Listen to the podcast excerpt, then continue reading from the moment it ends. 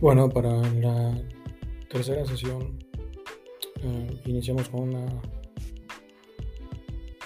con un video que nos mostraba lo, lo importante de, de nuestro sentir internamente, los sentimientos que tenemos y que son los que podríamos compartir. Eh, digo, ahí poner un ejemplo, ¿no? Que se desbordara como, como una taza de café lo que desbordas es lo que compartes, lo que tienes contigo mismo. Fue un, ejercicio muy interesante. Pudimos compartir también como una especie de lluvia de ideas. las tres palabras que, para nosotros eran lo que teníamos en este momento y que si se desbordaba era lo que íbamos a, compartir, ¿no? Um, se, repitieron muchas palabras como fue eh, amor y eh, agradecimiento, responsabilidad. Muchas de este tipo de palabras se repitieron.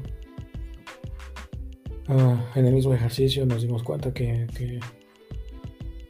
algunos compañeros también eh, tenían otros tipos de sentimientos y que, bueno, lo importante es que querían mejorar en ello, ¿no? Entonces fue un buen ejercicio. Más adelante también tuvimos un, un acercamiento con un test para medir nuestra, nuestras tendencias a, a tener o estar sufriendo una depresión. Eh,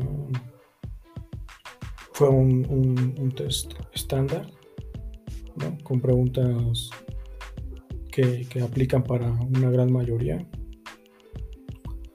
Uh, en lo personal, digo, no, no salí meramente mal. Digo, estoy, estoy eh, en un buen estándar. No, no, no, podría yo contemplarme como, con, base al test como alguien depresivo, lo cual es, bueno. Sin embargo, como ahí mismo lo mencionan y como lo comentamos en la clase, es bien importante estar conscientes de que es un estado que, no es tan difícil caer. Entonces hay que cuidarse y protegerse ¿no? con, todo eso. De ahí, bueno, nos, asignaron a nuestros equipos para empezar a ponernos de acuerdo y, bueno, preparados para la exposición que esperemos de los resultados esperados.